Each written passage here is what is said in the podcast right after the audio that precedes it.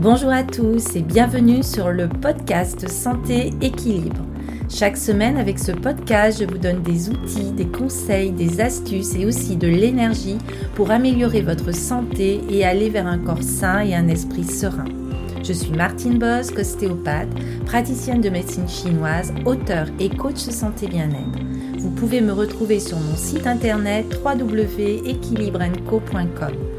Alors mettez-vous à votre aise, installez-vous confortablement et c'est parti pour l'épisode du jour.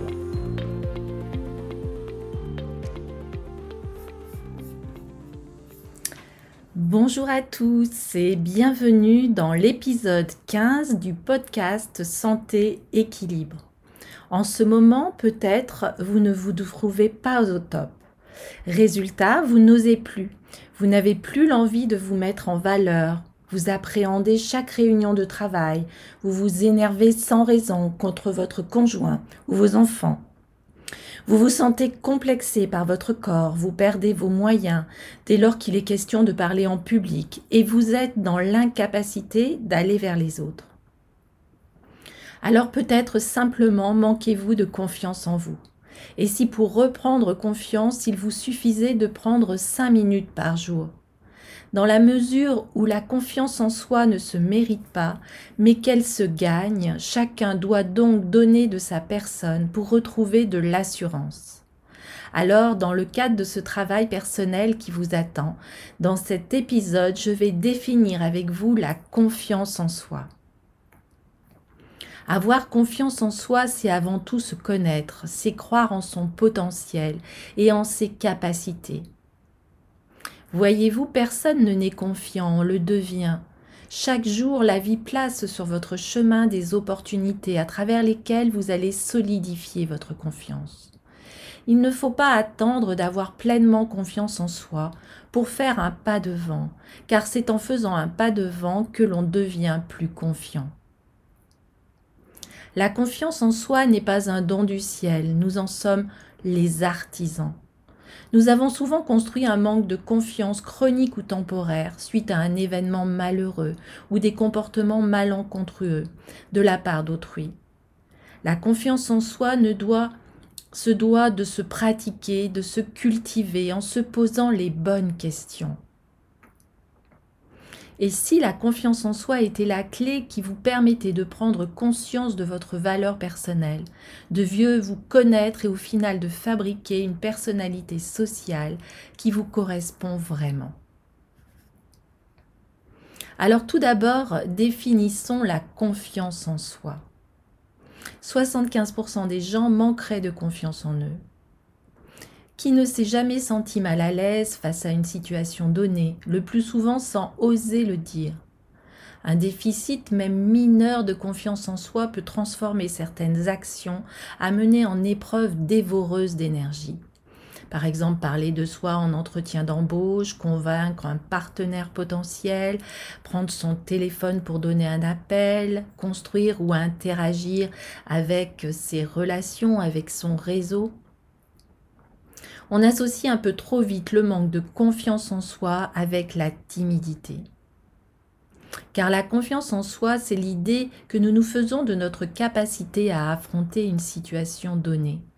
Du coup, il est à l'évidence impossible de se sentir sûr de soi en permanence, car nous n'avons pas toutes les compétences nécessaires pour faire face à tout. Cependant, bien se connaître et reconnaître nos capacités permet de se sentir plus serein face aux aléas de nos vies professionnelles mais aussi personnelles. Alors le domaine de la confiance en soi regroupe trois notions. Premièrement, l'image que vous avez de vous-même, c'est l'estime de soi.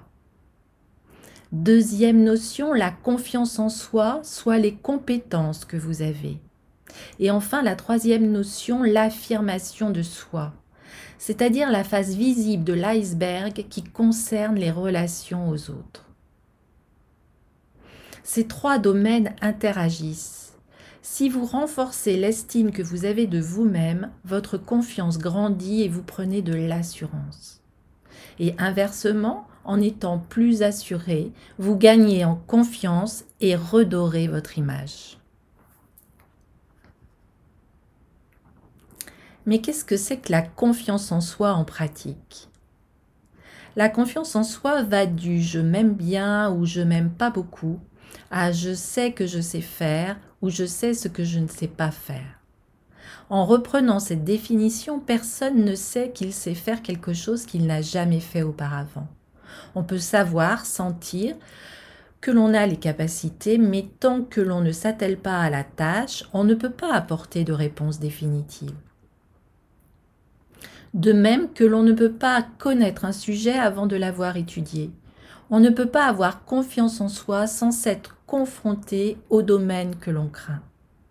C'est pour cela que savoir pourquoi vous n'êtes pas à l'aise vous sera utile, notamment de manière constructive pour savoir qui vous êtes et ce qui vous correspond vraiment. Ce sera cependant insuffisant si vous ne pouvez pas changer concrètement et vos attitudes et vos comportements. En ce sens, la confiance en soi se doit de se pratiquer, de se cultiver, en se posant vraiment les bonnes questions. Cela veut dire apprendre de nouveaux automatismes et perdre les mauvaises habitudes que vous avez acquises au cours du temps.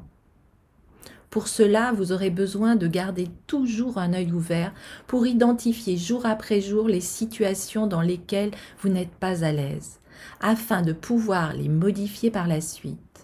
Et avec une pratique régulière, vous deviendrez ainsi de plus en plus à l'aise.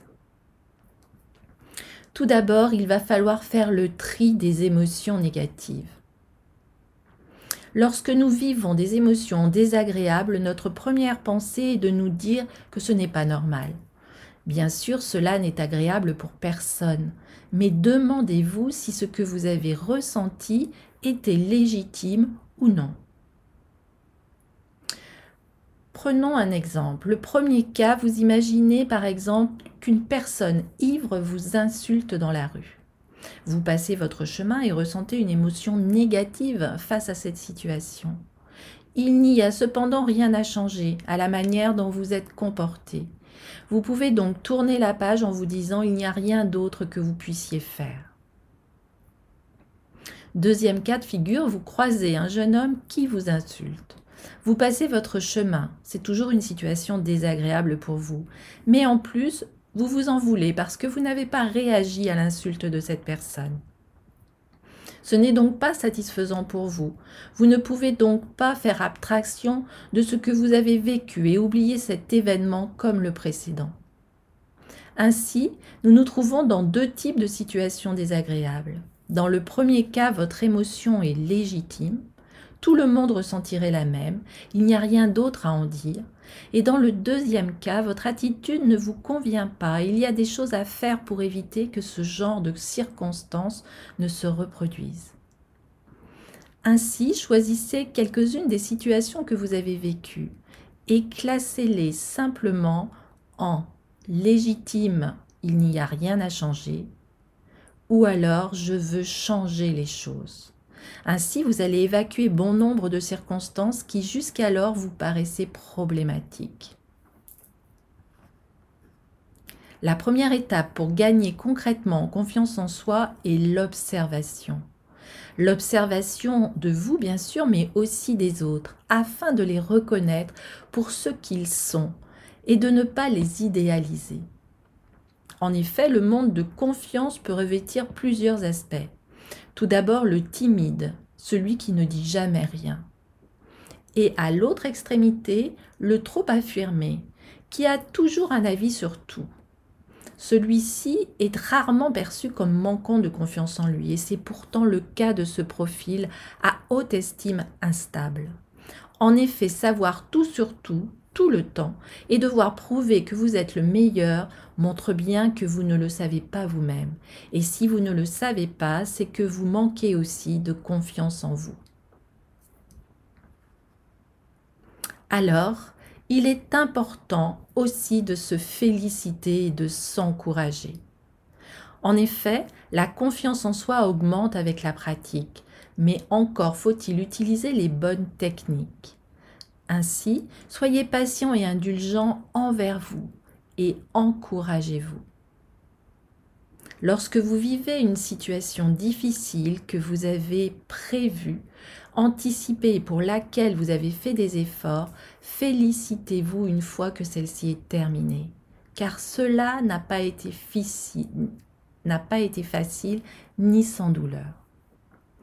Il n'est pas évident de courir le marathon un sac de cailloux sur le dos. Et pourtant, c'est ce que vous avez fait. Alors, vous avez vraiment toute légitimité à vous dire bravo. Pour vous, c'était difficile et cela seul suffit. Et dites-vous que si vous l'avez fait une fois, ce sera moins difficile la prochaine fois, afin de sortir du cercle vicieux dans lequel vous êtes pris. Ce faisant, vous vous pré-programmez et commencez à vous déshabituer. Pour être prêt, il vous faut donc répéter. Vous pouvez le faire aussi en imagination.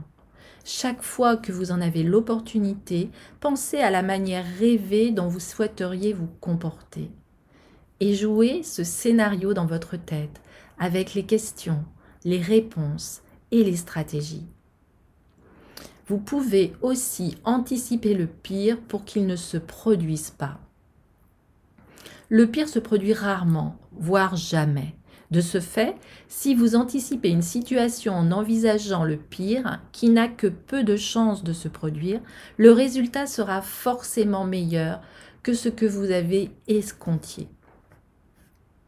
Inversement, si vous attendez un résultat idéal, vous ne pouvez qu'être déçu, car la réalité se trouve quelque part entre les deux. Pour vous parer au pire, imaginez chaque fois que vous craignez une situation le pire du pire qu'il puisse se produire. Par exemple, que quelqu'un vous parle et que vous deveniez incapable de lui répondre et d'articuler le moindre mot. Imaginez tous les obstacles que vous craignez de voir se dresser sur votre route. Et ce faisant, vous vous donnez les moyens de les franchir, d'avoir imaginé le pire dans le bon sens du terme. Vous y a préparé.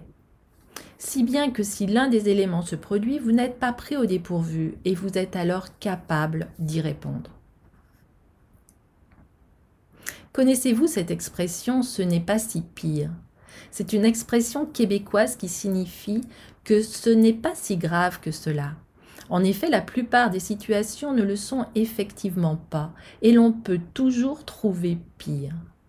Par exemple, vous venez de vivre une séparation, mais vous auriez également pu perdre votre emploi, votre appartement. Pour vous aider, essayez de vous mettre à la place d'une personne dans la même situation. Et que lui diriez-vous? Et puis, vous pouvez aussi vous projeter dans 10, 20, 30 ans en train de raconter cette même histoire à vos petits-enfants. Que mettrez-vous en avant? Vos échecs? D'ailleurs, vous, vous en souviendrez peut-être comme des échecs ou des réussites, le fait d'avoir pu rebondir. Et au final, tout cela vous permet de vous dire ce n'est pas si pire. Pour vous entraîner, Anticipez les situations que vous allez vivre prochainement et dans lesquelles vous craignez de ne pas être à l'aise ou à la hauteur. Et imaginez-en les conséquences. Vous n'avez pas pu répondre à la question. Et après? Les gens vont penser que vous êtes bête. Et après? Ils ne vous réinviteront peut-être plus jamais. Et après? Arrive un moment où vous vous apercevrez que le pire n'est pas si pire. Alors, acceptez de ne pas toujours être à l'aise. Face à une émotion désagréable, le réflexe normal est de tout mettre en œuvre pour la faire cesser. La conduite la plus simple est que nous nous employions spontanément et de quitter la situation responsable de cette situation et sensation désagréable. On parle ainsi d'évitement. C'est l'une des possibilités d'adaptation à une situation pénible. Il peut cependant arriver que l'émotion douloureuse soit liée à une interprétation, non pas exacte, mais exagérée de la réalité. Et alors l'évitement peut ne pas être adapté. Par exemple, si vous vous cassez une jambe en skiant, il est légitime d'éprouver ensuite une appréhension à chausser des skis. Mais si vous évitez ce sport définitivement par peur d'un autre accident, voire par la peur de mourir, votre réaction est démesurée et pas du tout en rapport avec la réalité. Alors la seule manière d'inverser la tendance est de se confronter aux situations qui vous angoissent. Dans un premier temps, notre émotion va monter légèrement et fortement, mais elle ne peut pas croître indéfiniment. Et alors la peur va se stabiliser. Et ainsi, si vos prévisions dramatiques ne se réalisent pas, votre anxiété va redescendre. Ainsi, à force de s'exposer aux situations que nous craignons, l'angoisse monte moins et dure aussi moins longtemps. Voilà, j'espère que ces conseils vous aideront à prendre confiance en vous. Il est important de faire un travail personnel afin de gagner en assurance et accéder aussi à l'épanouissement. Je suis là pour vous accompagner si vous le souhaitez en séance individuelle. Il suffit de me contacter ou de regarder mon site où vous avez le lien de contact. Je vous retrouve dans le prochain épisode pour évoquer l'estime de soi ou la valeur que nous nous accordons. Alors si cet épisode vous a plu, n'hésitez pas à vous abonner à votre plateforme d'écoute préférée et merci aussi de partager ce podcast autour de vous et à vos proches. Ainsi, vous m'aidez à diffuser et à améliorer la santé, l'éveil et le développement personnel des personnes qui vous entourent. C'est rapide à faire de votre côté, c'est très très important pour moi pour amener un maximum de visibilité à ce podcast et au message qu'il contient. Alors, belle journée à vous et je vous dis à très très bientôt. Encore merci à vous d'être là.